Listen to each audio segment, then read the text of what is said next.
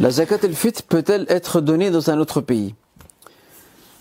C'est une question récurrente qui revient chaque année et elle mérite que l'on puisse y apporter quelques précisions importantes et intéressantes.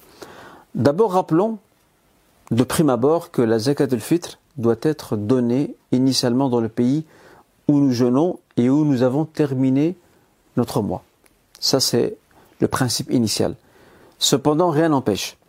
Rien n'empêche d'envoyer sa zakat dans une autre contrée, de la donner à des proches qui se trouvent euh, au pays d'origine, si nous estimons que ces proches-là n'ont pas de moyens financiers ou très peu, et qu'ils ne pourront pas fêter cet événement dignement.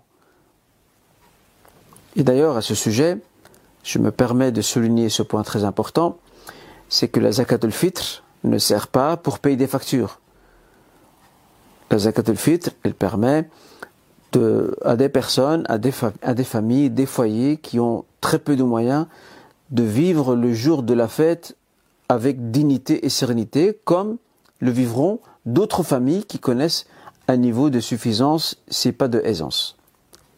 Tel est le principe de Zakat al-Fitr. Donc, dans l'absolu, il n'y a pas d'interdiction à l'envoi à l'étranger, même via des associations euh, humanitaires. Mais n'oublions pas que la priorité, c'est de la donner dans le pays où on réside.